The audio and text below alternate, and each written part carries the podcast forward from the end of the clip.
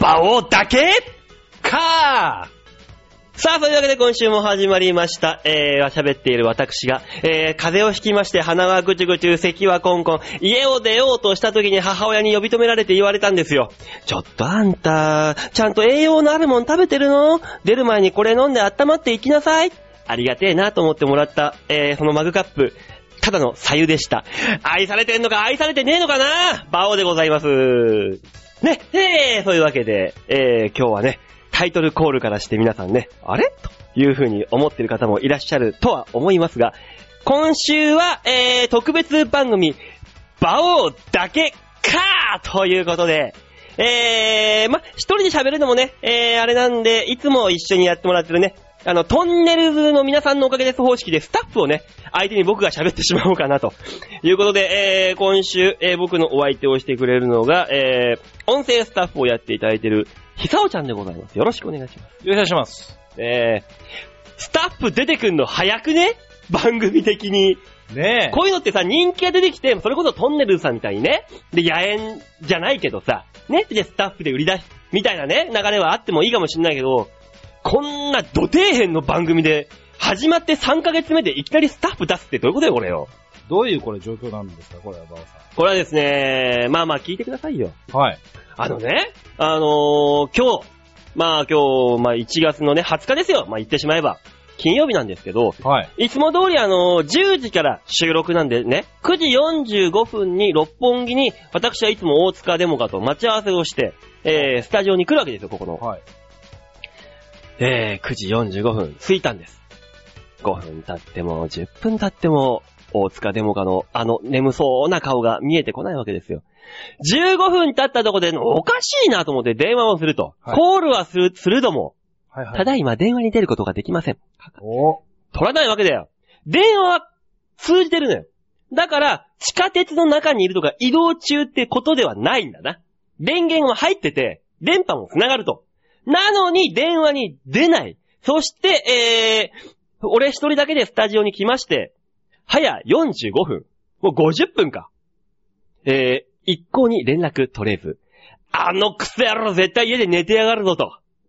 ね今までこの、2、3週ぐらいの、あの流れがあったわけです、番組の中で。デモカさんはできないキャラだからとか、ね、リスナーの方に責められたりとかして、いろいろあったわけですよ。ありましたね。そのしたらね、、あのー、昨日ですか、おとついですかあのー、スタッフの久尾ちゃんの方に、大塚デモカから連絡があったらしいじゃないですか。そうなんですよね、スカイプで。そう、なんで来たのあの、 次の収録は、勝負だ から。あの、リスナーと俺との勝負だから、ガチンコの勝負だから、あの、期待しててくれと、いう連絡がありました。勝負、敵前、逃亡完全 に、完全にもう、後ろ姿さえ見えないじゃないですか、いつも。す、後ろ姿さえ見ないよ。そうだよ本ね。当に、もう、もう、巌流島だったら佐々木小次郎ぶち切れてるよ、これもう完全本当にもう、完全に切れてますよね。遅かったな、どこじゃ話じゃないから。来ないわけだから。しかも、あの、僕あの、昨日、はあい。の、ね、バオさんとはい。大塚くんの出る、ああ、はい、ライブにね。ちょろっと、まあちょっと遅刻したんですけど、いや、ありがたいありがたい。遊びに来てくれて。そう。で、あの、元気な姿をね、うん見てたはずなんですけれども、そう。一体どうしたのっていう。 風邪をひいたとか、そんなね、あのー事故ったとかそういう話ではないに決まってるわけですよ。まず昨日の段階であんなに元気だったわけだから。で、えー舞台前にどうしましょうドキドキします。僕、ネタできるかわかりませんってすっごい俺に泣きついてきたやつだから。まあ元気なわけだよ。でね、その後、あの、主催者である、えー、カンカンさんっていう先輩と、一緒にね、打ち上げにも行ってるはずなんで、元気なはずなんですよ。それがかなり怪しいところですよね。ただ、そのカンカンさんは、金曜日ね、いつも、宇都宮で、えー、ライブ、えー、ラジオの収録があるんだ、あの人ああ。だから、朝一で宇都宮行くんだけど、ツイッター見たらカンカンさん、すでに宇都宮に着いてるんだよね。あれと。あらららら。そんなに深酒をしたわけではないっぽいぞと。これはどうやら。次の朝9時に宇都宮ってことは、でも、カンカンさん自体は5時起きぐらいで、そうです新よね幹線に乗ってるはずだもん、もそうですよね。う。そう。あらららと。大塚さんこれはどうしたことかと。こうなってくるとね、連絡がつかないからどうなるかわからないけど、まあ、来週は集中放火だよね。完全に。もう集中放火というか、もう、か、どうなるんでしょうね、本当に。ねえはい。だってもう、あいつレギュラーなのに、もう、後輩ですよ。もう私の。直属の後輩でとんもない後、輩ですよレギュラー番組をまあ、まあ偉そうな話言いますと、持たせてあげたとうん。いう形なのに、あいつが先に一発、あの、飛ばすってどういうこと と。仕事飛ばす、すごい後輩だよ、これは。緊張感のなさ、たるやと。まあまあまあね、そんな感じで、まあ、あれ、来ないので、まあでも番組はね、穴開けるわけにはいかないから、こうやってもう俺が一人喋りでも何でもいいから、番組やろうと。そうですね。そうだよ、だって、もともと俺、あの、前のね、あのーコミュニティ FM の時代は俺一人でやってたわけだからね、番組。まあ、できないことはねえ、というわけで。ただ、あのーちょっとブランクがあるから、やはりね、あのー話してもらえる、聞いてもらえる相手が欲しいと。というわけで、久尾ちゃんにね、多少ちょ、ちょっとお手伝いを。ちょっと頑張ります。ねえ、お願いしたいところですけども。まあ、でもさ、あの、今週はさ、その、ニュースというかさ、芸能ニュース的な問題で、はい。ついたとかさ、離れたって話がめちゃめちゃ多くなかった。ありましたね。結構いろいろ。まずはあれでしょう。あゆの離婚でしょもうね、びっくりしましたよね。その後の流れといい。う。ねえ。あれ、まずさ、あゆ、早くね、1年1年ですね。確か、えー、2010年の、なんか年末とかそんな感じ。だよね、なんかあの、アメリカ人だかオーストラリア人だか知んないけど。そうですオーストラリア人か。確か、はいはい。で、なんか行って結婚し、電撃結婚って言った割には、今度は日本離れたくないから、つって。 いきなりの離婚でしょ、はでもね、あの俺さ、ニュースでいろいろ見たんだよ。はいこれどうなのかな話って言ったら。はいどうやら、あゆ側の方が、なんかもう結婚にあんまり乗り気じゃなかったっぽいと、いう話があるわけよ。い。そうなんですかうんえ最初から。最初から。へー。まずね、離婚、あのー結婚、婚姻届を出すじゃないはい。婚姻届出すときに、まあ、アメリカで婚姻届を出して結婚しましたっていうのはやってたでしょやって向まこうした、でやってました、やってました。日本で出してなかったっていうね、ことがまず、おかしいわけですよ。あ、結婚届を。う。そう。本当は、両方の国籍の方で出さないといけないものを、ああ、まあそうですよね。片っぽ、そっあゆ側が出していなかった。かはい。ってことは、あゆの戸籍は綺麗なままで置いておきたかったっちゅう腹があるんじゃねえかみたいな。いや、綺麗も汚いも何も、だって、あんだけ大々 的にやって、あの、戸籍私綺麗なんでって言われても、いやいやいやいやっていう、1億人から、日本全国1億人からつそうツッコミがありますので。すごい、毎日風呂に行くホームレスみたいな感じだよな。本当に 本当にいやいやいやいやいいやいややいいややちょっと、綺麗綺麗かもしんないけどうさ。んで、だから、日本の戸籍上は、だから未婚のままらしいんだよね、まだ。普通に。それ、ありなんですか、それ。罰がついてないんだよ、まだ。あゆは。日本人としては。はい。で、向こうのオーストラリア人の、その、旦那さはい。んにしても、あの、慰謝料はいりませんと。おう取りません。お互いその、これで OK したと。いう話らしいんだよね。へえ、え、じゃあ何だったんですか、その、何だったんですか、この結婚は。そう。あの結婚は何だったんだっていうと、ただおままごとだよね、と。ああ。世間を騒がした。そまあ、かと思えばですよ。その、何慰謝料がいりませんと。片や、思ったとしたら片や、慰謝料が何千、何億っていう。ありましたね。それも、かなりホットなね。 今一番ホットな、ダルビッシュよねえ最高っていうね。最高ねえ、まあ誰が言ってましたけど、ダルビッシュ、46億でまずさ、あの、メジャーに行ったわけじゃん、バーンと行。きましたね。ねで、あの、去年の成績から計算したら、だいたい1球投げるごとにダルビッシュ22万円入るわけだよ。おー22万円。もうこの段、ダルビッシュの1球は、あの、俺の芸人年収の倍、5倍以上だから ね。 もう5倍ですかもう、5倍って聞かないよ、で も。実際去年俺、何百円だからさ。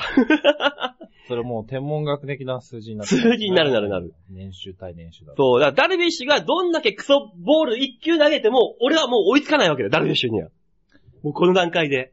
いやー、なんなんすか、この、この、差と言っていいのかわかんないですけど。ね、ダルビッシュ26 25歳か。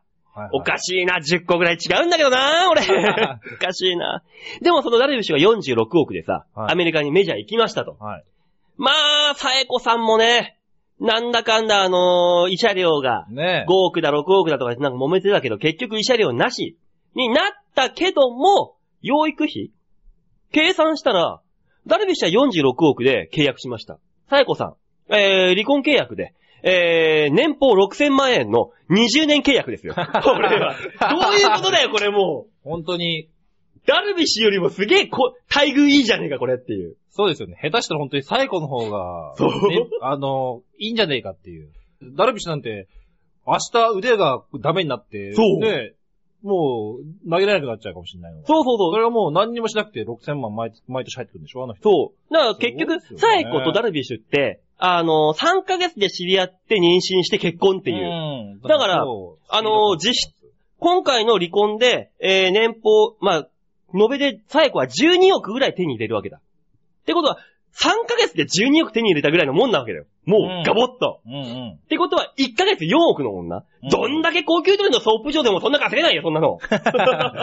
出ましたね、ソープ嬢。出ましたねって俺常に言ってるみたいな感じになってるけどさ。いやいやいやいや、あのー世間の目的に、最後に対して のね、その厳しい、あの、視線が、そのソープ嬢ってところになんか集約されてる気がしたしました。まあ。ね、うんだってそういうことになっちゃうぜ。うん、だって500万でさ、うん。子供、息息子2人でしょどうんだけフルコース毎日食べたってお釣り来るよ、こいれ。やいや、本当に。月500だもん。しかもあの、最高自体も、なんか、会社やってるんですよそね。う、ブランド立ち上げて本出してみたいなさねえ、あるわけじゃない。そう。そうですよね。500万って。だって、何食ったら500万円さ、かかるの ?1 ヶ月。いやーま ず、何食ったらいいのよ。食いもんだけだと、でもね、本当に、なんですかね。だって結局、養育費っつったってさ、はい。もうマグロを毎日こう解体して。まあ毎日マグロが火に届くよ ね。1個、ドーンっつって。そうですね。一本、一本届く。届くね。で、なんだったらあのー松方弘樹も来るよね。500万 であれば。確かに。来るよね。確かに。呼べますね。で、あのー裁くのは梅宮達夫だよね。すげえコンビできたな。そのくらいやんないと500万って使い切んないよ、いそんなやん。いやいや、本当に。何考えてんだかってすごい。は子供が絶対まっすぐ育たないよね。いいやー。まず金に苦労のない生活でしょうん。絶対子供まっすぐいかないって。うん。なんか学校で喧嘩してさ、おうおう、お前なんだよっていじめられても、何すんだよじゃあこれでっつって絶対1万円札出すわけだよいなんかやもう、嫌な子供だな、本当に。でね、あの、耳がかゆいっつってさ、あの、頭ポンポンって叩いたらさ、耳から砂金とか出てきたりするんでし ょどんな、どんな生活してたら耳から先が出てくるんですか もう毎日金粉金粉食ってさ。もう体の出てくる成分がもうすべてこう、木に。そうそうそう。すげえな。そうだよ。ちょっと明るいとこ行ったら光るんじゃねえかってぐらいさ、体ピッカピカ に。いやー。絶対すげえ子供になるよ、そんなだったら。いやー、でもまあ確かにね、こ幸せなのか不幸なのかっていう。まあね。まあでも、どうなんですかね。まあ、プロ野球選手の道をね、歩むというか。まあまあまあ。まあまあまあ、ウェイさんのその血をそう継。げば。いいけどね。うん。ただそんな金ばっか持ってるボンボンがさ、結局あのー、プロ野球選手で成功するはずがないじゃない。あー英才教育って言ったって。あーいい例がいるじゃない、あそこに。あのー昔ね、うん。あの、ある球団に、すごい女好きのスラッガーの人がいたわけよ。はい。スラッガーね。はいはい。 4番バッター。はいはいはい。この人が新人時代に結婚したんだけど、はい女遊びが止まらずに、あの、遠征に行くたびにね、どいろんな地地方球場行くたびに、はいそこで、あの、キャバクラ行ったりとか、で、そこであの、風俗行ったりとか、それからお姉ちゃんとかね、ちょっとあの遊んじゃったりとか、っていうのがね、どこ行っても、新婚なのに、全然やまなかったんだ。はいはいはい。ね。で、その人が第一一番好きだったのが、あの、ソープ遊び。うん。地方行くたびにそこの地方のソープを全部制覇して、はい。その時間帯でそのお店に在籍してる女の子を全部呼ぶぐらい の。すごい遊び方、豪快にしたらしいんだよ。豪快というか、まあね、よく体が持つなっていう。そう、豪にやした奥さんをね。はい。でもそれで、まあ、旦那さんが野球選手でたくさん金持ってくるわけだから、はい文句は言えないと。でもこれはやめさせるにはどうしたらいいだろうって悩んで悩んでうん悩んで、あのーそのソープ場のところに、はい。あのー相談に行ったんだ。一生懸命。おお。で、ある日、 はい。その、遠征から帰ってきて、その、スラッガーの有名大物選手が、家に着いたら、奥さんが、ちょっとあなたお風呂にいらしてくれるなんだなんだよ、風呂なんか入りたくねえよ、まだよ。飯の方が先だろうって言いながら、そのスラッガーがお風呂の扉をガチャッと開けたら、奥さんが、あの、ローションをペチャペチャペチャペチャペチャ。それを見て、それを見て、そのスラッガーは、あのー女遊びやめた らしいんだよ。これはまずいと。それは本意気で学んだのか、奥さんのそ の、そうやめるのを見越しての行動なのか、すごいですね、それ。すごい、だから、行って勉強、家でそのソープ的なものをできれば遊びに行かないだろう と。奥さん思ったらしいんだよ。はいはい。。それで、あのー家庭的な、あ旦那さんになって、生まれたのが福士くんっていうねあ、そうなんすかあ、あそこの、王監督。王じゃない、王じゃない。 え、え、あの、あ、あ、そうそう。アルファベット王王ね。そうそうそそううそう。王愛。王愛さん。王ち、あ、王、 まんまがそっちだ。そうですよ。王愛監督王愛監督。のところ。そう。あ、そうなんすか。だからそ、あんなにうね、わあ 俺もう奥さんが全然別のこう、別品さんでこう、再生されてたの に。もう。考えてみそう、あの人が、ペチャペチャペチャペチャって、かうわあお風呂でローション回してるんだそれよ。やめるわ。それは女遊びやめるわ。これはまずいっつって。 ででもね怖いっすよ、本当に。そんな英才教育を受けていた、その、息子の福士くうんん。ですら、成功しなくて、今もうなんか知んないけど、会社やってるらしいけどさ。うなんん。なかん知んないけど。か、そうですね。まあ、バラエティ出たりとか、そうしそうそうそうましたけど、なんか。結局あの、中津飛ばずで、あの、ボンボン根性が抜けきれず、なんかぐだぐだやってるらしいけどさ。 はい。結局そうなっちゃうって。お、だって福士くんだって、野球ね、めあの、リトルリーグとかでやっててさ。あーあ、あいつのの、息子だ息子だっつってチヤホヤされて、期待されたけど何にもできなかったわけで。で、結局、あのー大学行って柔道やったとかなんとかっていう。うん、で、そっちでも、もうだつが上がらずにみたいな。はいはいはいまあね結局ね、だからそういう風に厳しく育てないとね、そんな500万月もらってるような息子さんは、育て方も一歩間違えたら大変なことになっちゃうよと。うん。だから、さえこさんにはこれから腕の手腕の見せ所でなわけですよ、母親として。まあ、こんだけこう、世間で叩かれてて、そそれでまあ、その、20年後とかに息子がね、立派なこう、ね、野球選手なり、まあなんか、大人になれば、う。うん。俺は最後すごかったよと。なるよね。一人ですごく、ね、そう、だから株を上げるのは今がチャンスだ。確かあに。の、さえこさんは。そうで すね。でもね、その中でね、えー、ついた、は、は離れたってさ、はいいろいろ話あるけど、一番かわいそうなのは二人がいるわけですよ。二人。でね、あのー、今週結婚したのまだいるわけですよ、有名人で。あ、いましたね、そういえば。えー、まずあの一人がですよ、あれですよ。若月ちな。はいはいはい。えいいいじゃないですか。しかも妊娠5ヶ月。ああ、できち ゃった。これ発表したのが、ダルビッシュ離婚と同時なんだよね。完全に隠れたからね。ああ、確かに。一面ダルビッシュ、契約46億、そして最後離婚。二面がそこですよ。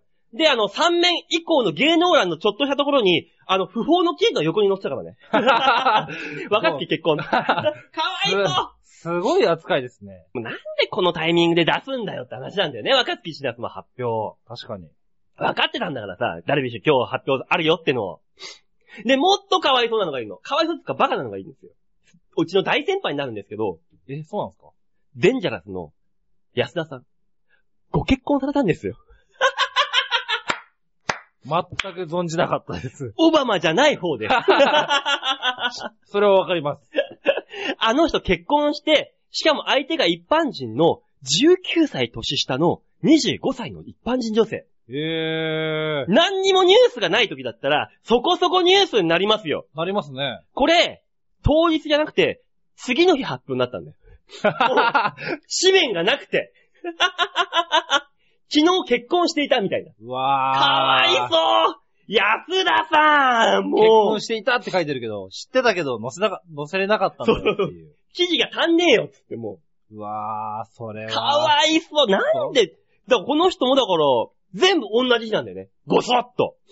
結局。一切注目されなかったもん。デンジャラスの安田 いさや、んでは。も、全く知らなかったですね。でし割ょと僕もニュースチェチェックしてますけど、ういん。や、全然知らなかったです。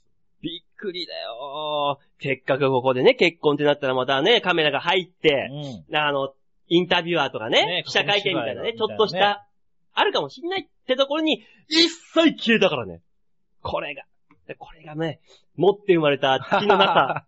これはひどい。ん。いやー、まあまあ、そんなこんなでね、あの、お話ししてますけども、今週はこんな感じでね、あの、軽く久尾ちゃんを絡めながら、1時間お送りしていきますので、えー、最後までね、こんな感じの放送でもお楽しみにくださいと。いうわけで、えー、一曲じゃあ曲いきますかね。はい。はい、えー、それでは、えー、今週のマンスリーアーティストシンプループ、1月の27日、あー、今日の放送からだと、もうあと4日後ですね。そうですね。えー、27日、高田の馬場のクラブ、セイズで、えー、中国地方ライブ、えー、彼らの出身地方で、のバンドとかを集めた、えー、ライブがあるということで、えー、そのシンプループから、えー、聞いていただきましょう。えー、オープニングナンバー、シンプループで、コーリングあの日のように、やまない雨。この想いはもう届かない。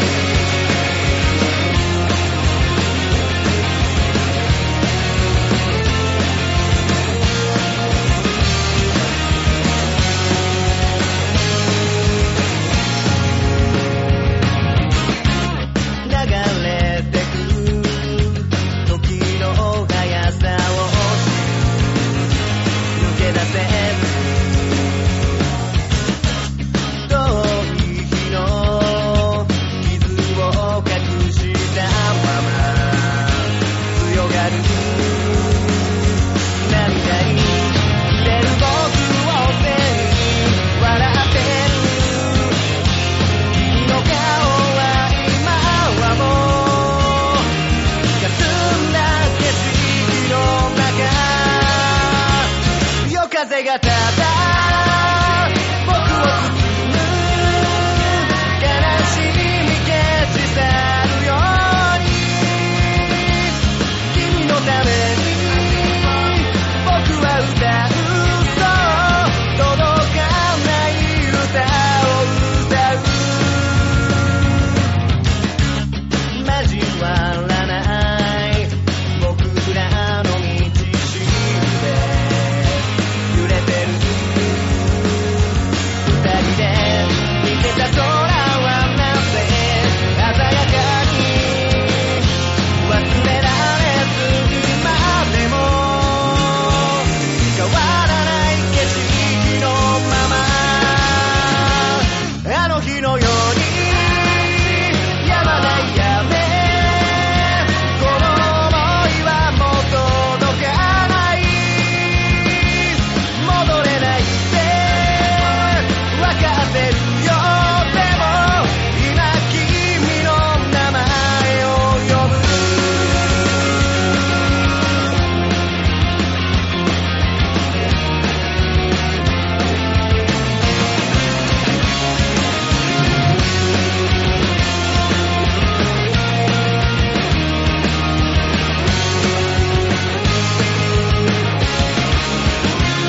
あの日のように止まない雨この想いはもう届かない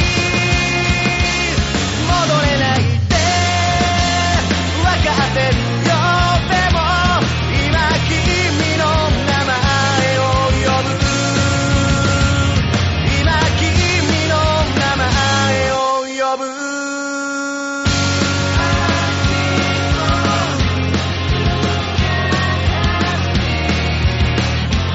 「I've been for you」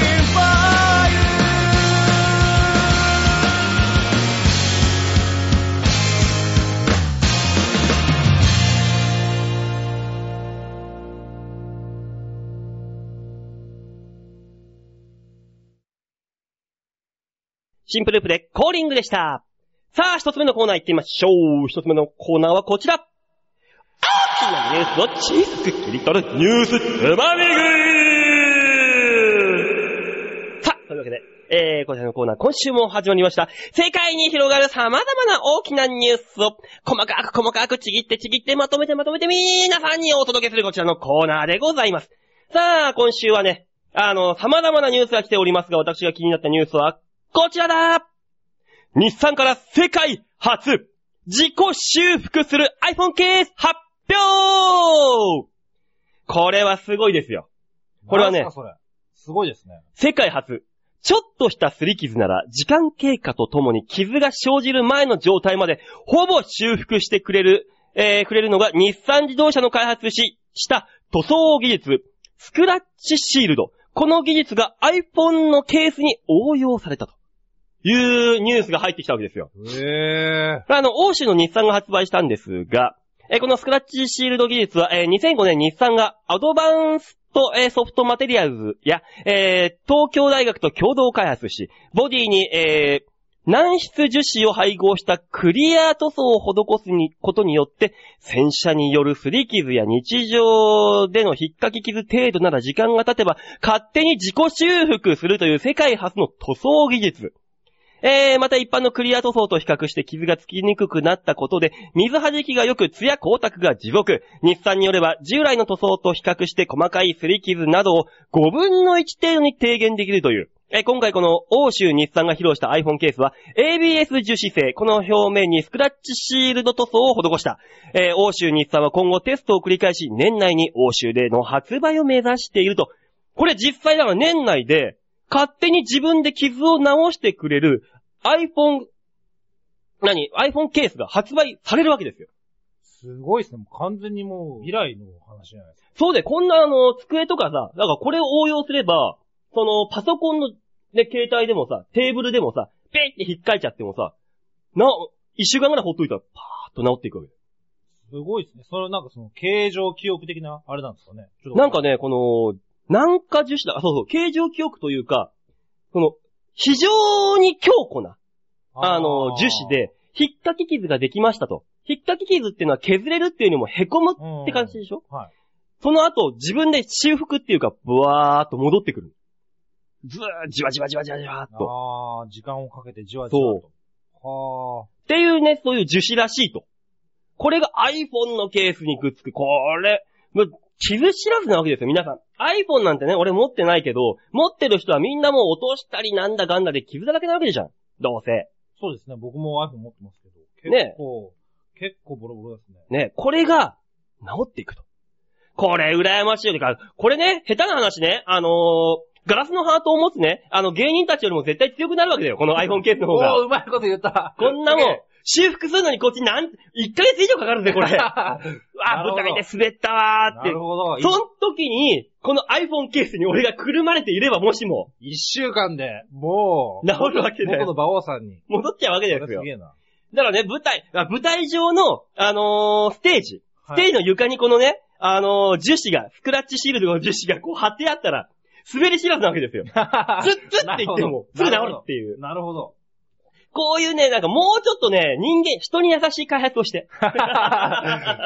絶対そうだよ、もう心、あもうそのうちね、こういうの、洋服にだって応用されるわけじゃん、きっと。まあ、こう、iPhone ケースがこれ出て成功すればね、いろんなものにね、採用されます。そう、繊維だってさ、はい。洋服だってさ、ちょっとピッて引っかいちゃったりさ、うんレザーなんかでも気づいちゃったらさ、うんあーって思うけど、じ、自分で治ってくるようなレザーが。自己修復機能。そうす。げえな。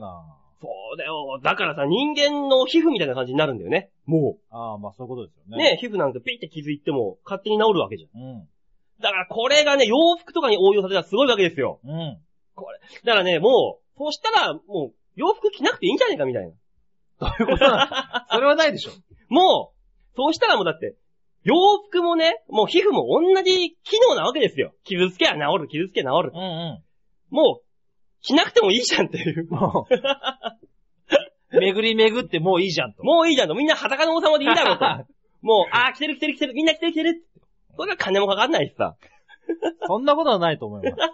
それはさすがに服着ましょまあでもね、この欧州の方で、う。はい。あのースクラッチシールド発売されるらしいので、だから来年ぐらいには国内でも、ひょっとしたら発売するんじゃねえかっていうあー話が入りましたと。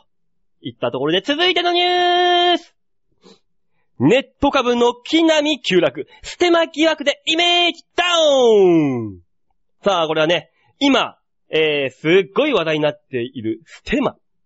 わかりますかこれステマ。あのー、いろいろね、あの、2ちゃんとか、そう。あの、ネット上をこう探してますね、ステマそまだう。ステルスマーケティング。はいまあ、あの、桜ってことですよね、要するにうん。わかりやすく言えば。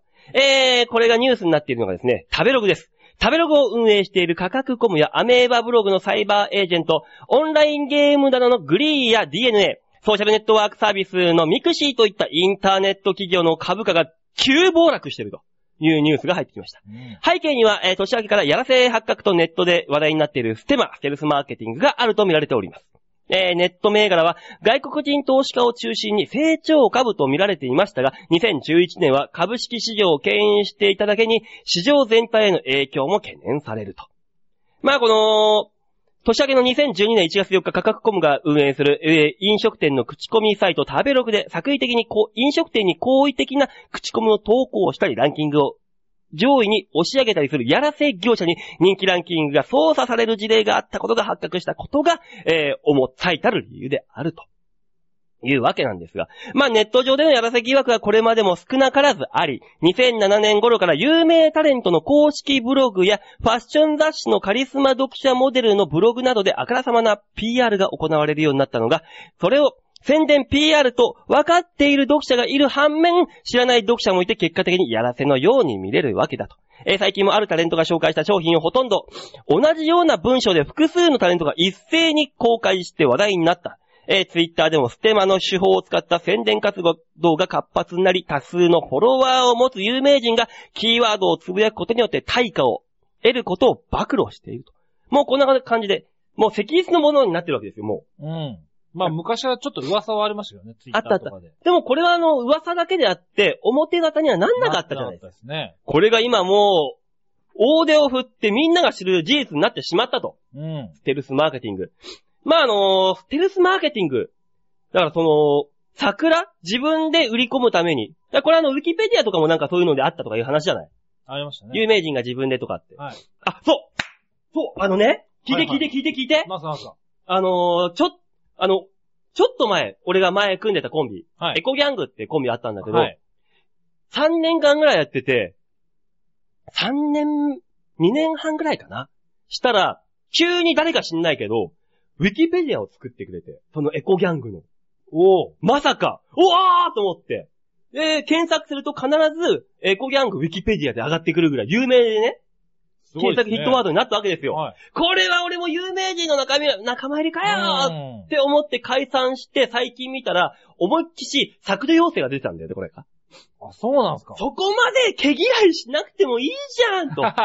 そんな昔の過去の話置いといてよと。なんで削除要請入るんだよ。 削除要請なんか入るんですね。っていうのも、はいだからその、削除をしますよっていうその人も、あれは、ココンピューターじゃないからさ、人がやってるわけよ。はいはいはい。い、ちいちチェックして、そうでこれが、本人がこのウィキペディアを作ったんじゃねえかという、ステルスマーケティングじゃねえかと。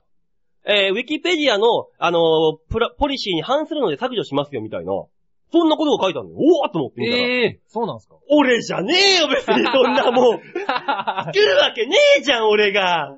何その、ウィキペディアに載せるべき、うんあの、項目じゃなかったのになんで上がってんだっつって、削除要請っていう、うんそういうことなんですかいや、それはね、そういうパターンもあるんだけど、はいそうでなくて、すげえの。よく調べたな、こんな俺のプライベートみたいな。出身地から大学、何年に出たとか、俺の浅草に行ってた経歴とか、鍋の時代の話とか、すげえこわくこと細かく入ってんのよ。あ、そうなんだ。すっげえな、これ誰が調べたんだろうってぐらい全部正確なの。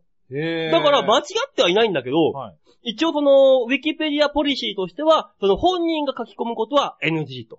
その、うん宣伝活動みたいな感じになるのは NG と。はいそれこそステルスマーケティングですよ。ステマですよ。そうですね。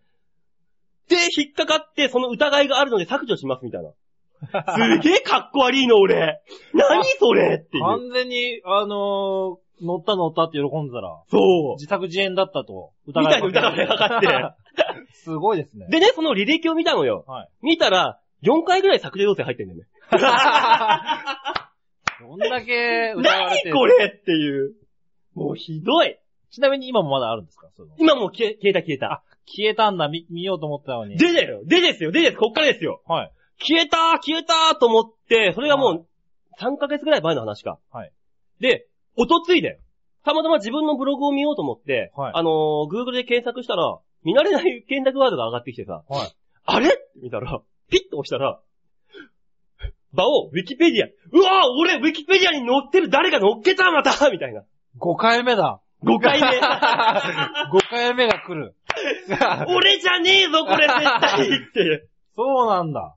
だから俺、バオっていう単品で今、ウィキにの上がってるわけですよ。すごいですね。だで、見たら、まあ、これもよく調べましたねっていうぐらい綺麗に載ってるんだ。うわすー。げえ。だから、日本1億2500万人はい。いる中で、ど、どうマニアどうバオマニアが何人かはいるんだろうなと。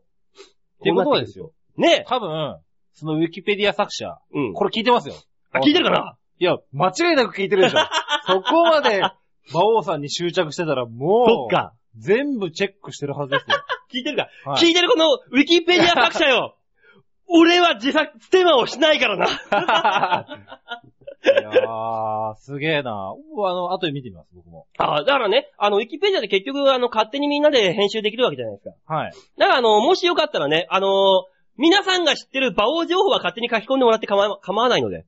はい。なるほど。うんじゃあ、あることないこと。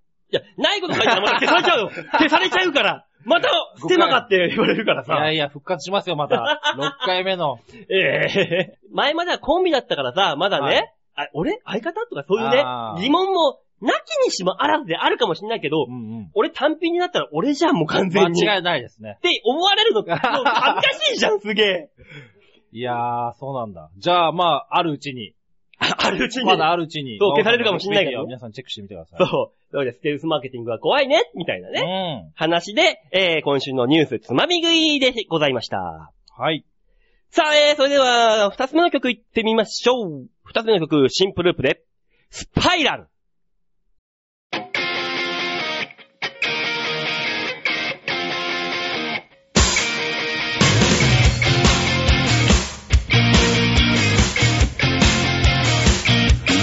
遥か彼方沈んできたよ傘落として伸びゆく影どこまででも続いてゆくんだろう夢の中で見ていた夢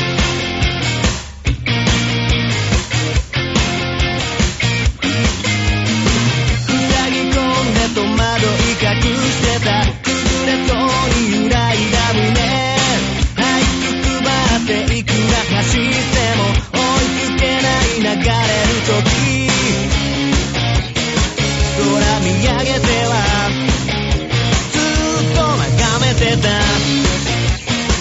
手を伸ばして飛び込んだ風思い出す今心に抱えたことがかすれてゆくいつだって見えていた光が見えない途切れた思い重ねる鏡に映る自分に問いかけた眠れない朝焼け成りかけそうな日々を暮らしてた歪んだ顔も釣れる足ただひたすらに意味を探しても噛み合わない昨日の自分夢描いては嘘で守ってた踏み出すのが不安だっただけ立ち止まったり静かな悲しみの間に雨泣いていた繰り返す季節は僕を迷わせる溢れ出す思い消えない呆れるほど夢中で追いか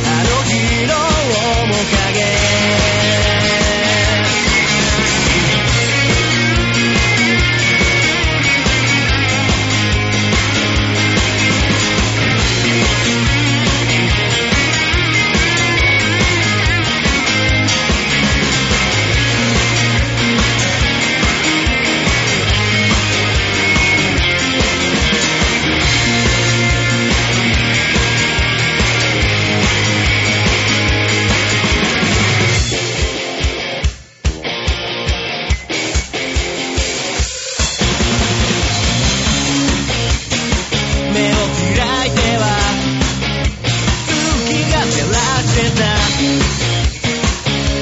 行けそうな風走り出す今ここから流した涙乾いてゆく未来だけ望んでいた見えなくなる前に限りないこの夜空に七色の虹描いてみたんだ明日へ続いてく飾らない気持ち言葉に思いを込めてた希望の歌今ここで歌うんだ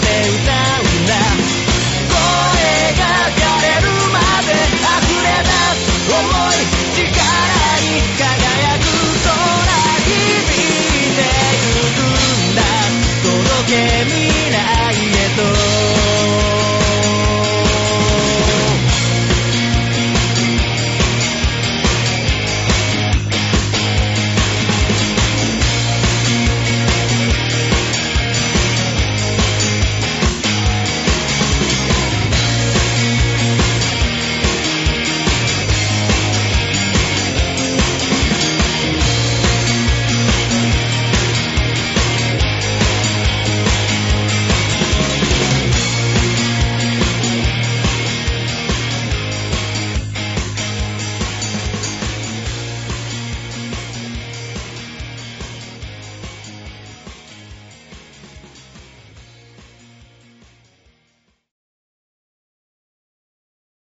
シンプループでスパイラルでした。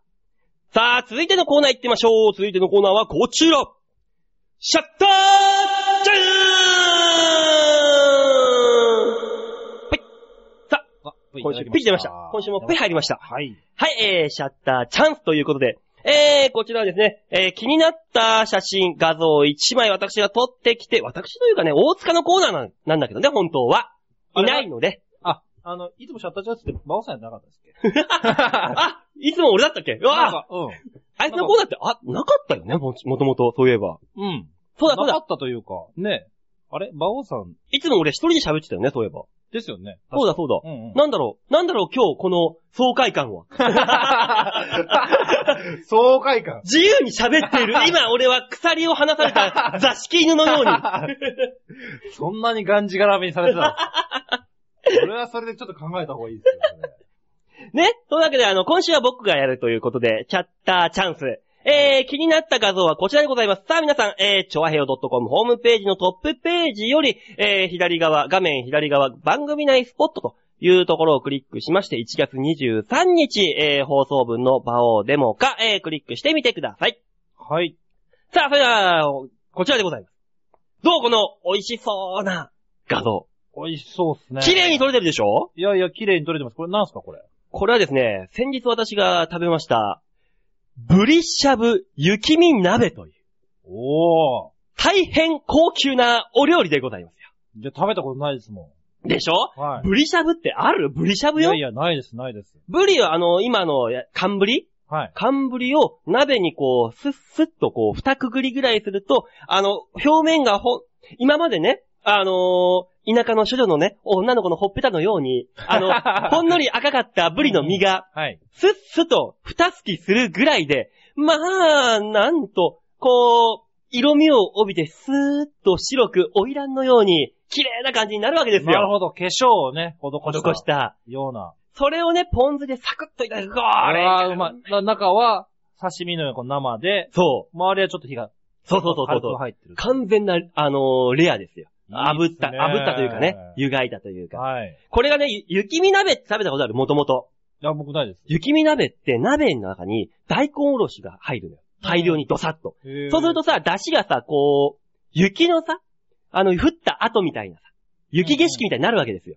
サクサクサクサクサクって大い根うお。ろしが。そう。それの感じが、そこに野菜とかをくぐらして、大根おろしもね、こう、一緒にみたいな。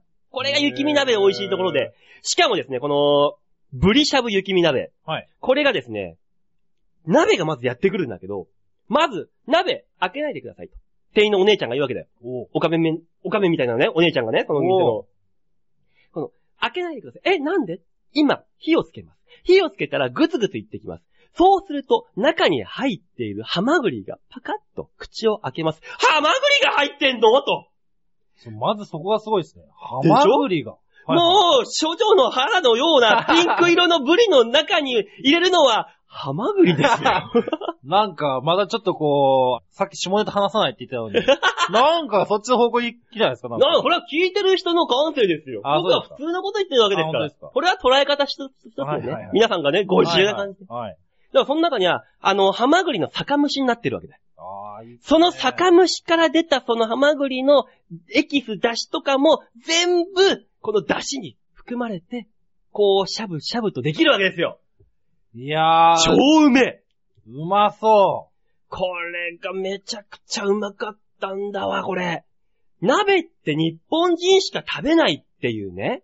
う。話があるじゃないあ外国に持ってったら絶対に流行るよ、これ。こんなもん。アメリカ人が鍋やってる姿見たことないでしょ。ー。ないですね。 ロシア人が鍋やってる姿見たことないでしょ。ないですね。ケニアの人がね、部族であの鍋を囲んでる姿見たことないでしょ。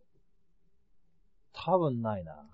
ちょっとあるかもしれない。そんなことないで すね。海外にこの鍋という文化持ってったらすげえ儲かると思うんだよね。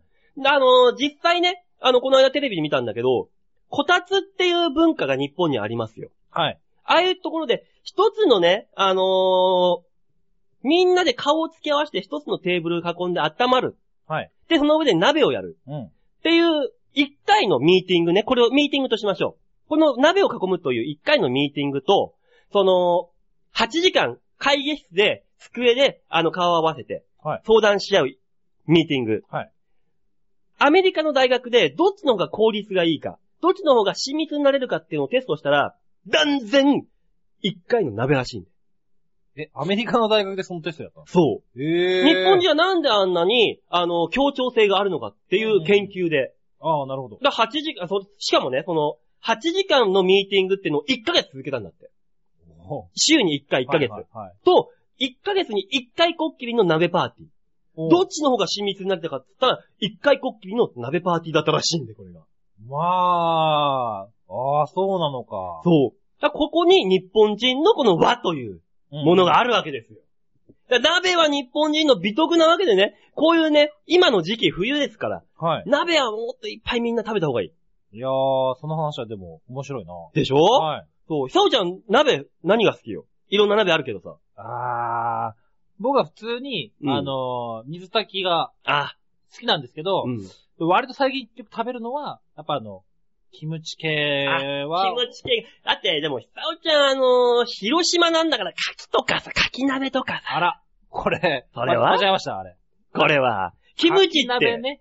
かき鍋確かに、豊富の方はね、あのー韓国の方多いって話聞きますけど、広島、なんか山口県のあっいちのやいや ね。僕は韓国人じゃないです。韓国人じゃないですけど、いやいや、なんか単純にまあ、あのー、キムチがね、うん。やっぱうまいので。まあ、キムチ美味しい、確かに。ご飯に合うもんね。あ、でも、あの、あれですよ。キムチ鍋に牡蠣入れることも多分あるんじゃないですかね。ああるね。うん。うまいうまい、合う合う合う合う。あの、それこそあの、チゲとかも、。そうあの、解散牡蠣チゲ解散系のそうですそうね。、海産地理か。そう。あるね、確かに。そうそうそう。でも、あ、そうそういえば、あのー年末に、はい。あの、ひさおちゃんが、あの、実家に帰ってお土産でくれた、はいはいはい。牡蠣醤油はい。あれ、大変美味しゅうございます、あれ。おー最高にうまいね、あれ、牡蠣醤油。あみん本な、当ですかよかったよかった。あのね、これ聞いてるラリスナーの皆さんね。もしも、あの、ネットで調べて買えるんだったら、一本買ってみ。牡蠣醤油ってのがあるから。あれ、今俺、卵かけご飯かけてんだけど、おうバリうまいね。あー、よかったよかった。普通の醤油は、なんかね、トゲがあるのよ。ツンツンっていう。うんうん。普通の生醤油だよ。はいはいはい。まあ、大体生醤油じゃん、かけるとしても。はい。これがね、柿醤油は違う。もう、まん丸。もう、角が一切ない。スルッと。つるっとしてる。もう、つるっとまん丸。もう、関根勤さんみたいな。もう、角が ない。丸々、つるっつるっとしてる。はい。でも、すごい合うのよ。うん。よかった。すっごい美味しい。だから、これ聞いてる人で、柿醤油調べてみて。一方、すっごい美味しい。でね、最近はね、ちょっともう、ワンランク上行った、俺。あれ柿醤油。はい。柿、今まではご飯にはい卵を落としてうんうん、柿醤油、卵かけご飯、うまかったんだよ。でも、待てよと。これだと、卵が柿醤油を邪魔をするんじゃねえかと。あ、逆に、逆に、卵が主役だったのか。俺、ここ数日、はい。ご飯にかき醤油だけか けて。はぁ、うまいのよおー。うめえうめえって食ってたら母親に、やめなさいあんたそんなことすんのってすげえ怒られたっていう。そみれっともない焼肉のタレかけるみたいな。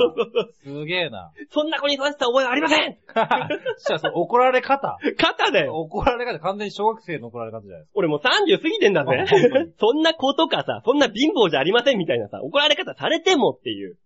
ばあさん一個いいですかはい。えー、かき醤油買って帰って、うん。で、美味しかったと。おっしゃった。うん。よかったよかった。うん。なんですけど、えー、僕帰ってきて、うん。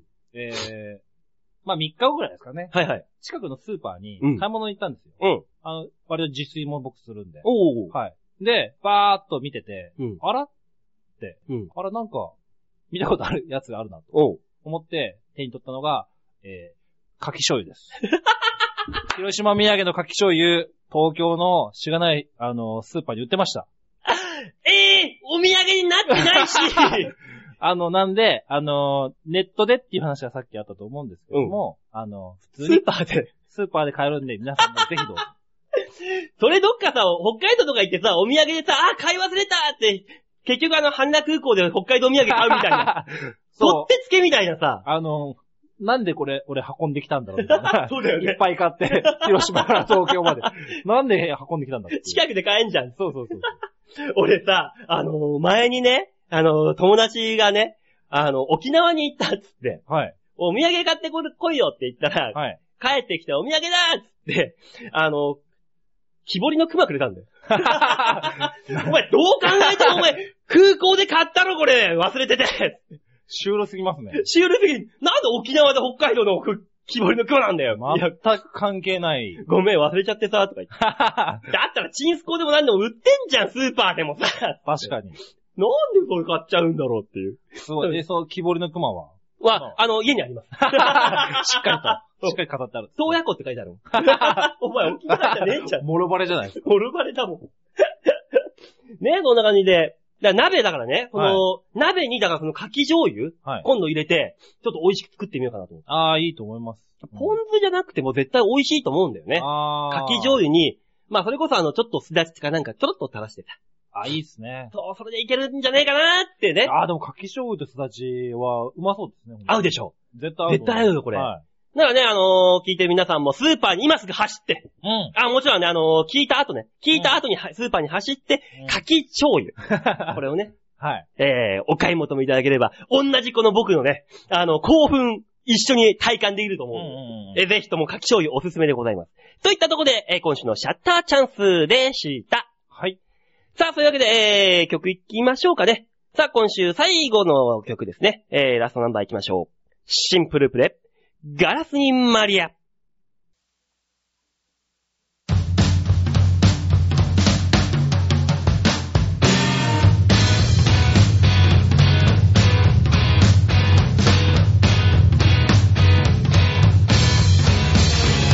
赤い人形砂に溺れて蜂蜜色まとう強烈でピエロと一緒に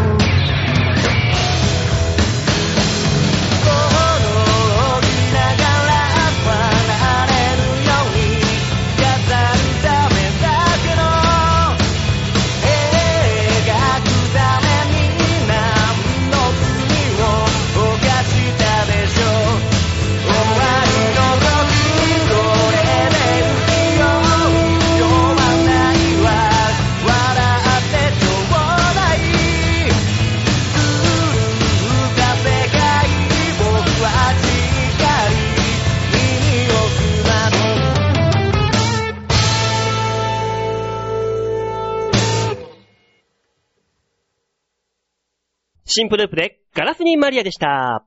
さあ、それでは最後のコーナー行ってみましょう。最後のコーナーはこちら。ちょっと聞いてよーあ。さあ、というわけでね、やっておりますが、やっておりますがね、えー、今週のちょっと聞いてをですね、えー、大塚デモカを励まそう。まあ、っていうコーナーでやってるわけですが、大塚デモカはいませんので、ここはなしということで。はい。はい。えー早速ね、コーナーの方進めていきたいと思います。えー今週も皆さんからね、たくさんのメールが来ておりますが、なんか、激しい息遣いが。おはようございます。おはようございます。あの、声が入る んで。声が入るあんで。の、ちょっと黙、あの、素人さんはちょっと黙ってていただいた方が。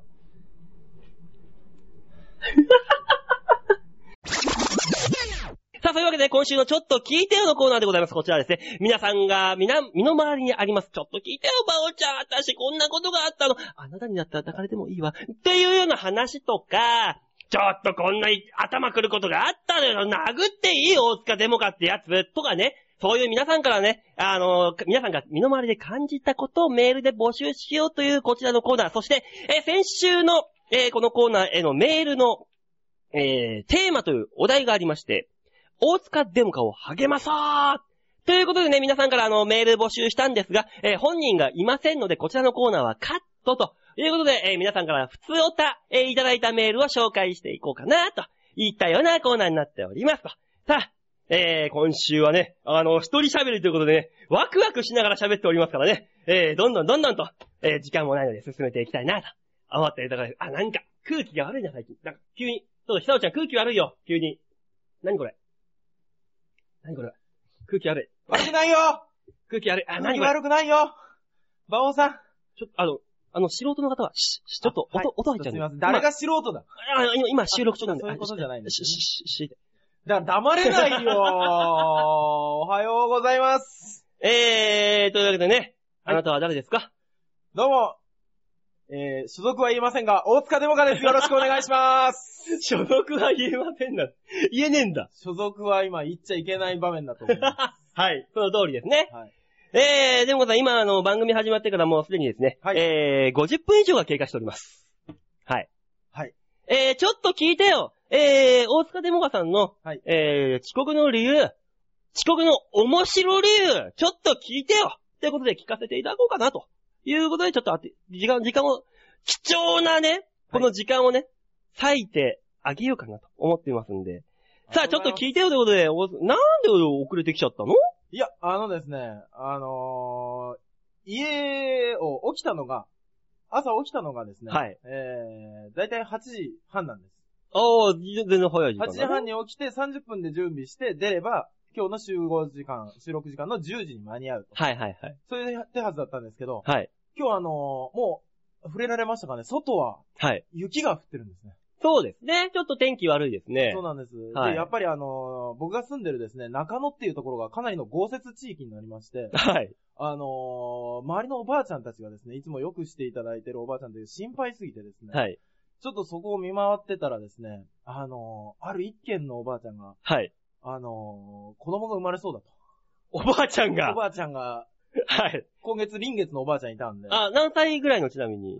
86だったかな。 86で臨月。ええまあ、それはおばあちゃんを褒めるというべきか、あの、仕込ん、種を仕込んだ男の人を褒めるべきかな。やっぱ26歳の旦那さんいらっしゃるんですけども、若っその方がもう、慌てちゃって、やっぱ男ダメですよね。うん。あの、お産になったら、だからもう俺が落ち着けと。うん。落ち着け、もうとりあえず、病院に連れてくからタクシー止めろと。あ、病院連れてったんだ。行こうとしたそんでこですけど。お前がこ行こうとしたんですけど、今日は雪が降ってう、るから、ああ、なるほど。動かないと。うん仕方ない、俺がここで取り上げる。なるほど。とりあえず男は出てってー ってお湯持ってきてーっていう。頑張れ、もうどけーっていう話でもう、まあ、新しい生命の誕生に立ち会ってから、来たらですね、たまたま50分経ってた。はあれあ。からのえー、はい、チンコ出しまーす。ラジオだよラジオだよえね え、これでリスナーさんがこの理由で納得してくれるか否かは来週のメールに委ねましょう。あなたの今のこの理由で、ね、お産に立ち会いましたっていうこの遅刻の面白理由。これで皆さんが納得したかどうかは、来週皆さんからの、えーメールの反響で判断したいと思いますので、その反響が悪け、悪かったら、えー、もちろんのことながら罰ゲームを用意させていただきますんで、はい。えー、この理由で納得する方がいらっしゃったら、その方は若干常識がずれて る。いやいやいや。大丈夫です。うちのリスナーね、あの、基本的にあの、バカしか聞いてないからさ。これ、大丈夫大丈夫大丈夫みんなバカ 言うだ。なそうい うことリスナー様やぞいいんだよ。それよりももっとバカなんだから、俺が。ねえ。俺からしたらみんなもう、成人君子に見えちゃう。本当ですよ。時間一つ守れないバカが多いんだから、まったく。そうだよな、このクソ野郎が。すいませんでしたそうだよ、お前と一緒に昨日、夕べあのー、ライブの打ち上げをしていた先輩のカンカンさんは、朝の9時過ぎにはすでに宇都宮に着いてるからな、あの人は。あの、昨日は打ち上げではなく、あの後ネタ会 です。深夜1時までみんなでネタを考えるっていう会をやってましいいよ、それでもた。。 知るかと思った。いいよ、それでも、ちゃんと、みんな次の日の仕事に支障がないようにやってるんだから。ねそうそうそうそうそう。みんなそうなんですよ。何が大事って、それが大事ですよね。芸人なんて、無茶な生き方してるのは当然なんです。それがね、次の日に起きれないだとか、もうダメでしょ。ねえ。さあ、えー、今回の、今週の判断はメールを送っていただける皆さんに委ねます。ただ一言だけ言わせてください。おう本当にごめんなさい。 謝ったよ、普通 に。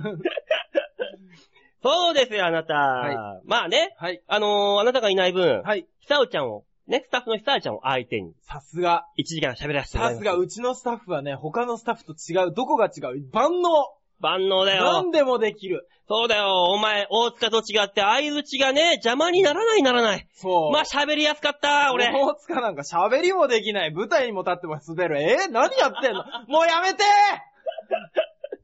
えー、そんな大塚さんをね、はいあのー、励ますメールいはないいない、そんな人いないよ。うん、あの、本当にありません。あ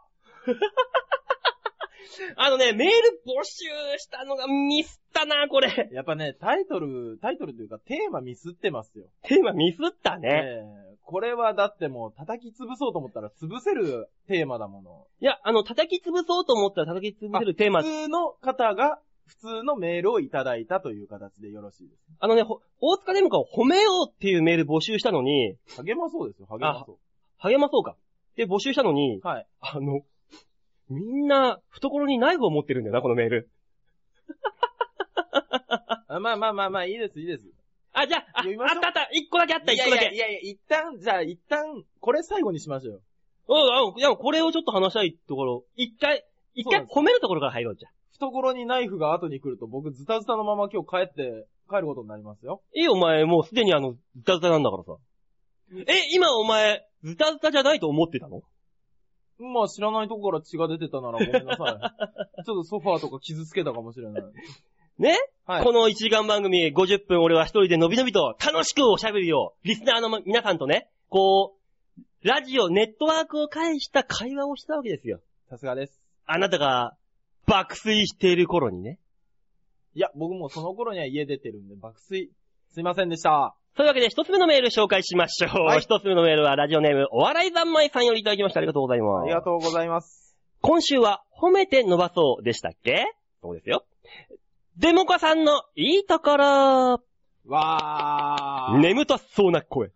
ボーダーが似合う。ちょっと弱腰な時に出る、えーって感じですかね。馬王さんのいいところ、そうですね。酒が強くて、競馬の予想が的確。そして何よりも、へこたれないところかしら。あの、鉄のハート。何をもってしても打ち砕かれないあのハート。へこたれないハート。日本人が昔持っていた大和魂。Oh yes! Come on! Yes! さすがです。さて、センカーの君が笑えば昨日はどうだったのかしらあ二人の感想が聞きたいっす。というわけで、はいえー半分以上も、えーあお話を盛らせていただきました。えーありがとうございます、お笑いざまいさん。ありがとうございます。え、持ねったのえ。うん、もりもりだよそんな、おう、イエスとか、ヤマト魂とか書いてるわけないじゃん、そんなもん。当たり前じゃん。そこは分かっとったわ。君への褒めて、褒め言葉なんか入ってるわけないじゃそうですね。 ありがとうございます、もう。わざわざ入れていただいても。ん。ねえ。はい。まあ、それよりも、はいえー、センカーの昨日の君が笑えば、まあね、昨日ね、あの、そんなライブを私たちやってきたわけです。はい、やってきました。初めて一緒に出たんじゃないですか、ライブ。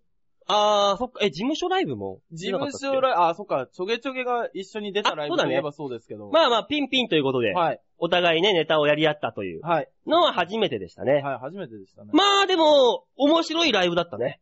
あれはあれで。なかなか暖かくて、そう、お客さんもあったかければさ、やってるこっちもなんかさ、探り探りというかさ、あんまり接点がない。そうで年す、世代別ライブで、20代と30代前半、30代後半、40代、40代。そうですね。っていうので、えーソニーの芸人集めてやったんだけど、さすがに世代が分かれるとさ、お互い接点があんまり薄いところでみんな集まるから、うん。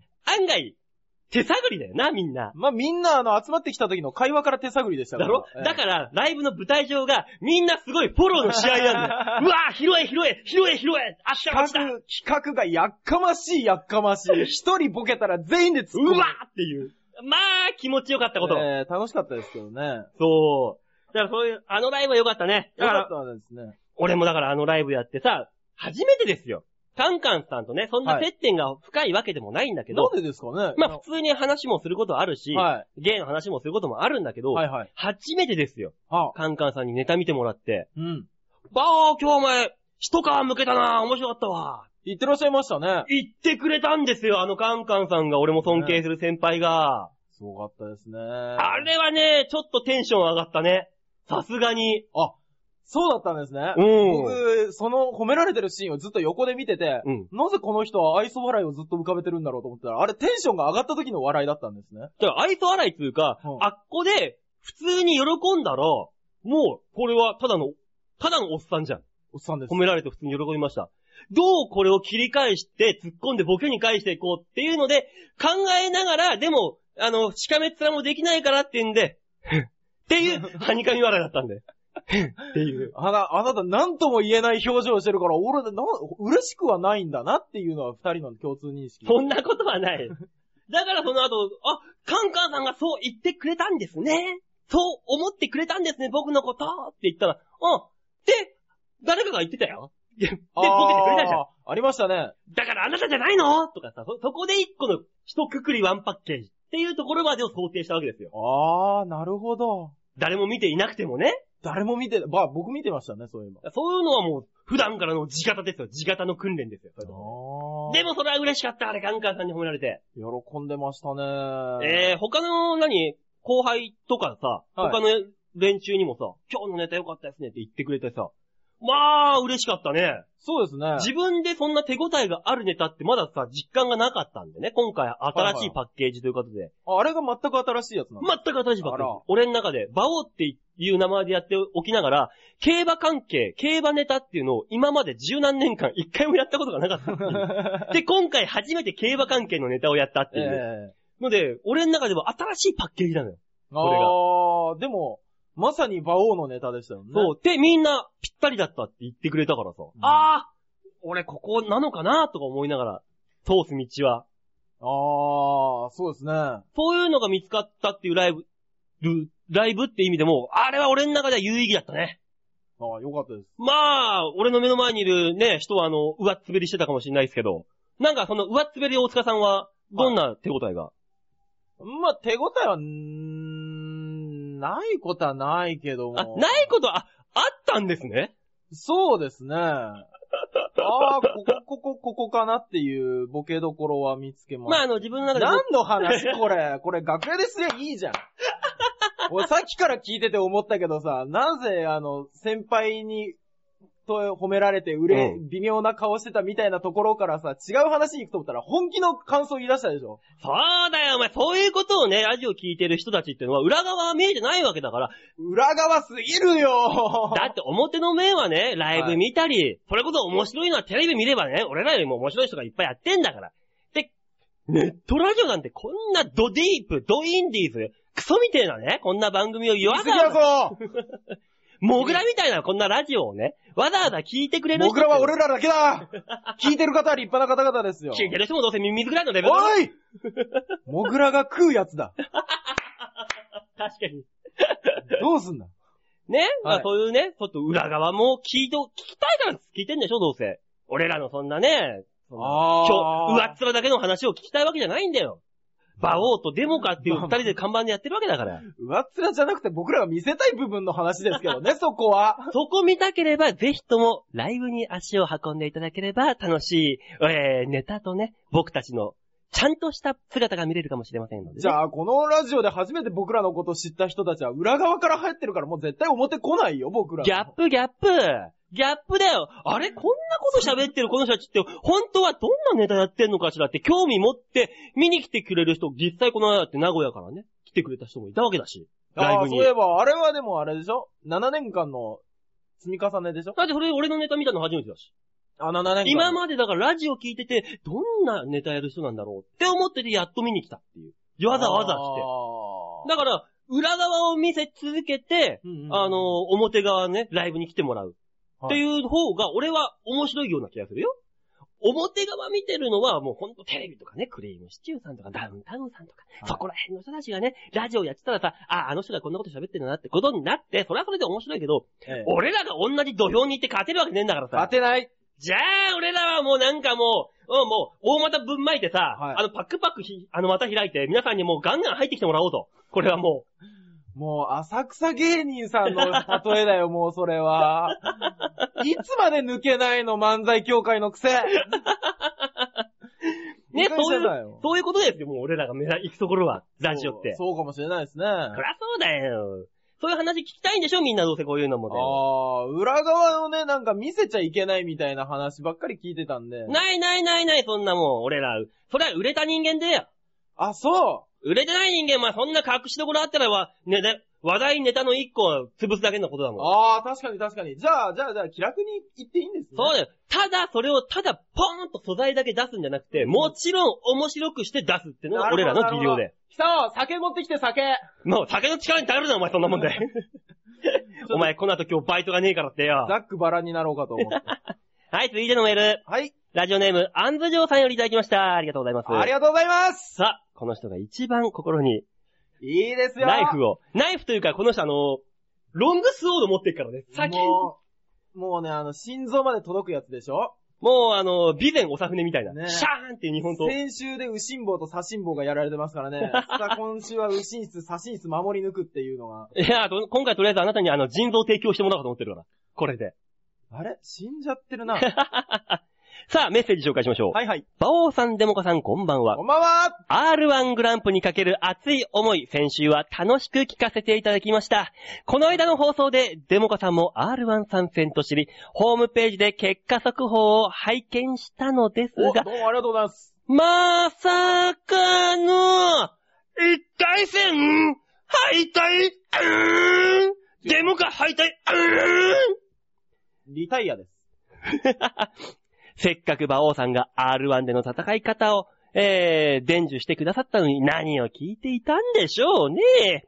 まともに日本語を喋れる人なら1回戦は楽勝、プロの芸人なら2回戦は楽勝、という都市伝説があるのですが、このままだとデモカさんはプロの芸人ではなく、かろうじて日本語の喋れる哺乳類という肩書きになってしまいますね。デモカさんは来年に向けて頑張ってください。もう来年に向けて頑張ってください。馬王さんは準決勝突破を目標に定めて頑張ってください。ありがとうございます。というメールをいただきましたいねや。、かろうじて日本語は喋れるじゃなくて、ほぼ外人 でしょ。だから日本語が喋れたら一回戦受かるんですからね。ちゅうかね、あの、 アンドジオさんそのね、都市伝説ねえからね。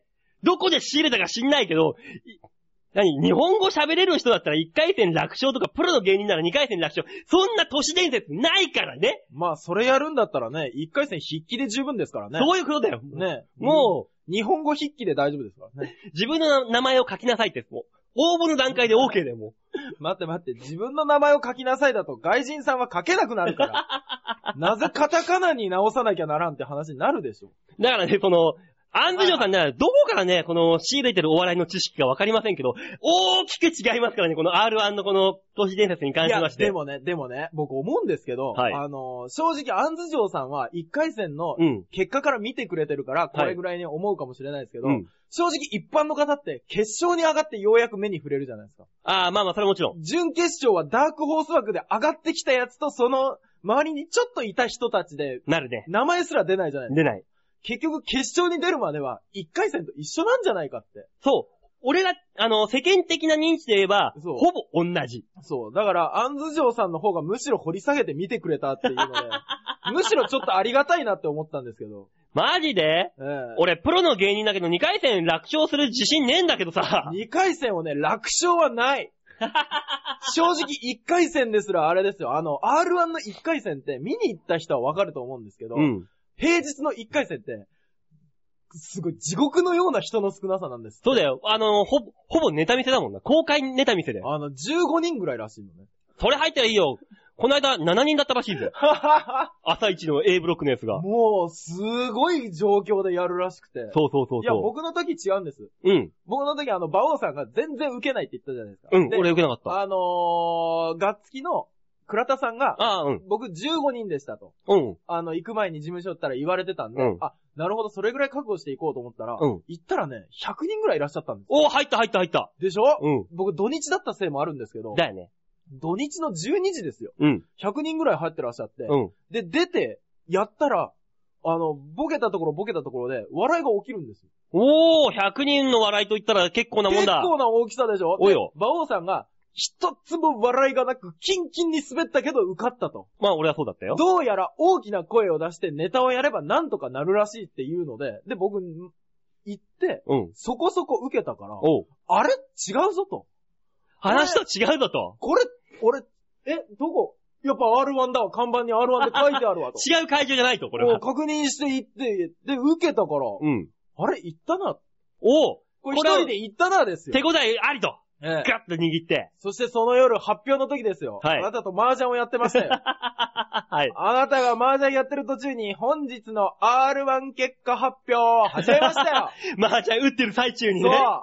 で、あの、1番何々さん、はい2番何々さんで発表しだしたじゃないですそうだよ、ドラマチックにね、こう、そう盛り上げる感じで一人ずつゆっくり読み上げていったわけですよそ。 5か。人ぐら頭い。からね。そでも僕、最初のグロブロックの、結構最初の方だったから、馬王さんが3人目に読んだ時点で僕が落ちてるのが分かってたんですよ。う。こっち知らないからどんどん俺ドラマチックになってきて、なんと次はみたいでな。、もう10人目ぐらいで、あ、馬王さんもうやめてくださいって。もう耐えられん、そんな人の名前聞くの。その後のお前の麻雀の荒れたこと荒れた こと。振り込む、振り込む。もう目が吐きなかったも ん。だいや、でも、まあまあまあまあ、そうなんですよね。から一回戦、あの、突破っていうのは結構ね、運もあるんで、実は。そうあでれすねね、あの、全体、その日の1日の3分の1っていうのがラインになってるんで。そうですね人数、もう本当にこれは明確なライン、3分の1。 3分の1です。だから、もしもメジャーどころ、テレビ芸人と呼ばれる、まあもうそういうこともう実力者ですよ。あそういう、のがもう今、後半になったらどこどこどこどこ入ってくるわけだ。いろいろとはははそうなってきた時に3分の1ってなるとかなり狭き門になるんだな。これはこれで。僕、北洋の虻川さんしかいなかったですね。そう、アブさんもいたし、まあ他に何人かいたんあだあ、いらっしゃいましたね。よ。結構知ってるところが。はじゃあそこはそこでね、あのー、狭き門で、俺の時だってめ有名なメジャーどころってほぼいなかったもん。い。いや、だって、一日ですもんね。一うん番最初の12月30日ですから。だから狙ったんだよ。作戦だよ、作戦そんなもん。すげえ。そうだスルーパス、スルーパス穴の開いたところスッていく。これがねスルーパスだよ。でもそうなんでしょうね、きっとね。そうだよ、俺、売れるために貪欲だもん。うわー僕ね、あの、フリーキックの壁に向かって蹴りましたもんね。壁の胸元ど真ん中 にドーンって、ほぼ壁に向かって蹴りましたね。 一番熱いところに。いやー、でもね、一回戦は一回戦で熱い戦いですね、あれ。そうだよ、熱いよ。だってここで一回戦で落ちちゃいけないっていうプレッシャーのある、結構そこそこキャリアの持った芸人さんもいるわけだからね、いっぱい。あ熱くなるよ、それはもち ろそうですね。チェリーさんはかなり貪欲に行かれたらしいで すけどね。ん。チェリーボーイね。誰がどうとは言わないですけど、そう聞きました。弟 子から。弟子しかいない。 ね、だからそんな感じで、頑張ってますので、そう2です回戦ね、1回戦をね、喋れる人だったら楽勝とか2回戦プロの芸人なら楽勝、そんなことはないんだよ。ねあの、3回戦突破したら褒めてあげてください。そう3回戦まで行ったら褒めまそう、す。 3回戦だから行ったら本当にね、盛り上がるから。俺あの、楽 器大会とか事務所の連中に、バオが3回戦行ったらそれだけで多分みんな爆笑するぜって。そ言われたもんごい。まあ、受けますよね。え、バオ行ったのって、俺が3回戦に行ったっていう事実だけでみんな笑ってくれるもん、もう。そそうしたそらう。そう。どんなネタやってもいいんだったら、馬王さん昔の、あのーギャングといえどって、あそ、あれ始めた だけでみんな笑ってくれますけどね。事務所の連中は。 それ昨日のライブだろ、それこんなみんないじり腐りやがって、俺のことあれはなかなかかっこいい始まり方ですよね、漫才の。まあそうだけど、まあ昨日のライブの話で言ったら、まあ俺だって、俺が出るたびになんでみんなしてあんなに、あんなに団結力ななかった連中が、いはい各世代の連中が、なんで一つになって俺をいじり始めるのかっていうのだ。から、全世代からのいじっていい場所だった んですよ俺がホットスポットですよ。おミニストップみたいな感じで。みんなおいで。ハロハロ、ハロハロっつって。 来た来たっていうのでみんな一気にいじり出したじゃないですか。ね、びっくりした。なんでこいつらこんなに来るのいやー、楽だった。楽じゃねえよ、お前 で、なあ、あの、この番組の告知したらさ、はいはい。なんかお前軽くつるっといきやがってよ、お前。僕、つるっと言ってないで一す言よ。、一言俺のこといじった瞬間に会場の空気がシッとなったの、一回。何やりましたなんかで、みんなが、よばおう、よばおう、なんとかとか言ってる時に、ガヤで一発入れた瞬間に、あれっつって、いやいやいやいや、ん俺全く隣で喋らなかったってのはありますけど。お、こいつもう記憶から消去された。よし、映像見てみよ映像見てみよう。何やったかなう。まあそんな感じでね、はいあのーやってますので、R1 僕もね、頑張りますので、大塚さんも来年の R1 頑張ってくださいと。はい、頑張ります。さあ、えー、最後のメール行きましょう。最後のメール、ラジオネーム、京女さんよりいただきました。あありらがとうございます。ありがとうございます。馬王さん、1月19日、お誕生日、おめでとうございます。おめでとうございます。そうそうそうそう。ありがとうございますおめでとうございます。ねえ、たくさんの方からね、あの、お祝いの言葉いただきましてありがとうございます。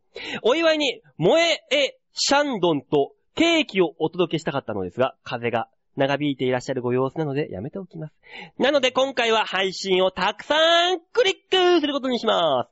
ありがてすいません、それ、放送中に言っちゃダメなんじゃないでしょ うか。え。え、あの、公然としたステマです。今日の話題にも上がりました、ステルスマーケティングステマです。京田さん、よろしくお願いします。デモカさんこんばんは。あ、こんばんは。まあ、こっから。えー、先週ね、はいあなたに、もう、ざっくざっくえぐっていただいた、はい。京女さんよりのメール。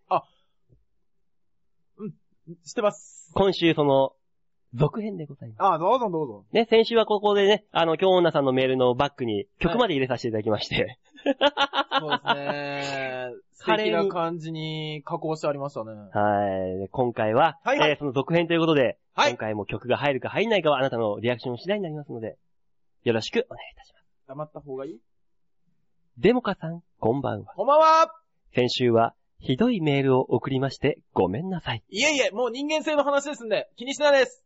うるさいな。 何ここ数電週話でしょ違うよ。メールだから読ま、メール一気に読んでからお前の感想を入れるのが普通なんだよ。あー。忘れちゃうからもう。ラジオの、もうルールぐらい覚えとけよ、お前は。バオさん、ルール守りすぎんのもよくねえと思う。はい、お願いします。はい、このおかげでね、あのー今回のメール、京女さん、はい、背景の BGM なくなりました。はい。残念でした。ごめんなさいね、京女さん。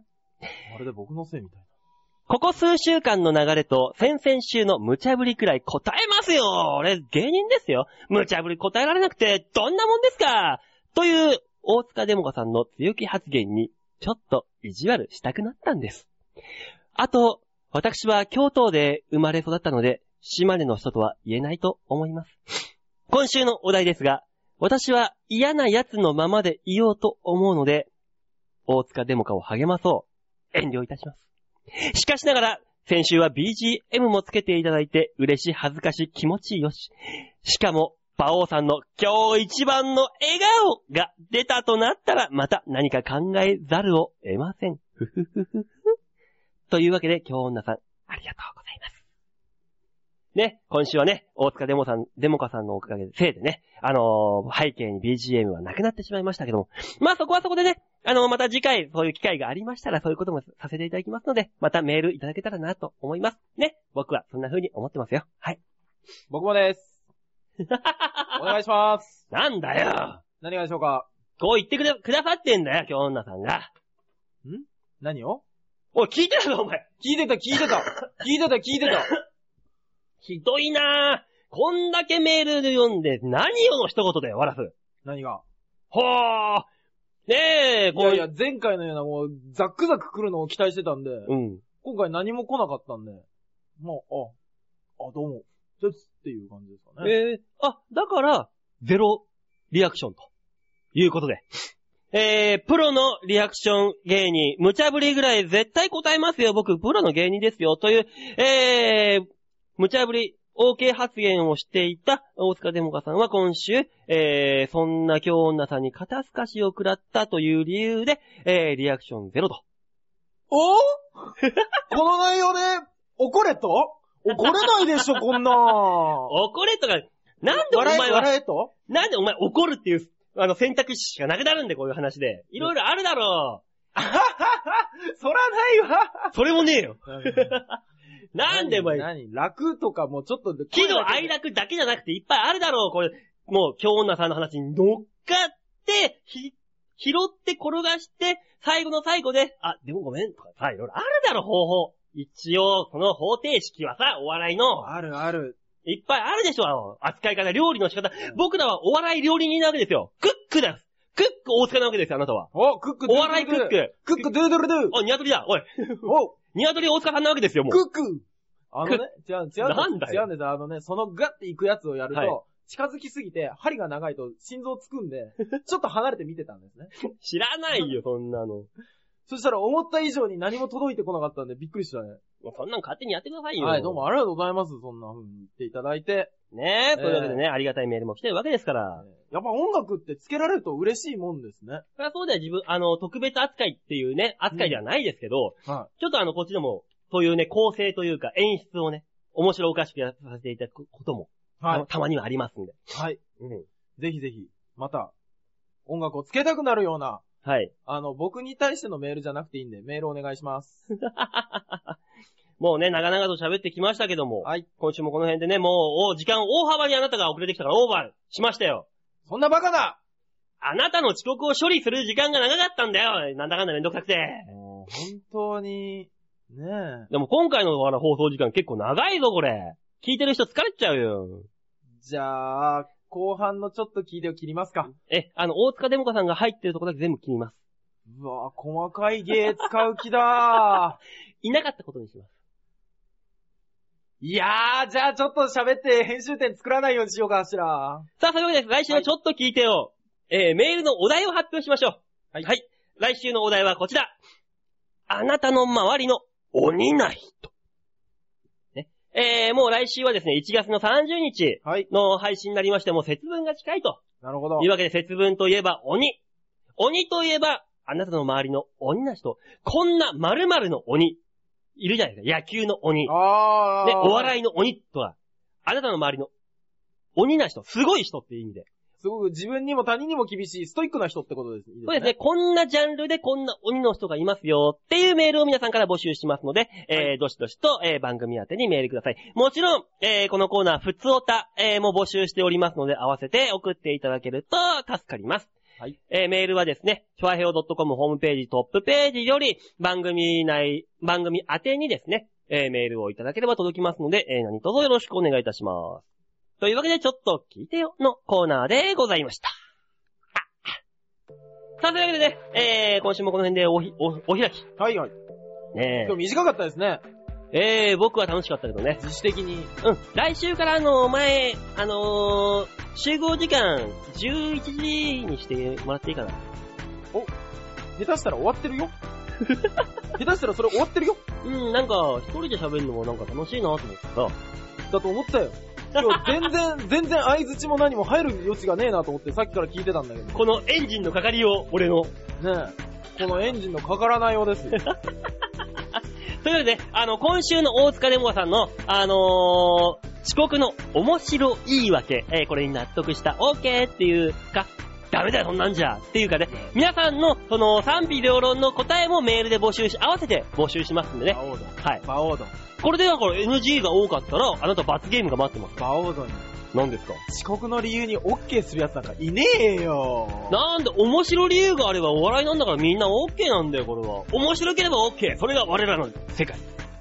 どうよあーまあ、じゃあそれで。というわけで今週はこの辺でお別れ。また来週同じ時間にお会いいたしましょう。ではでは、ララバイ風には気をつけて、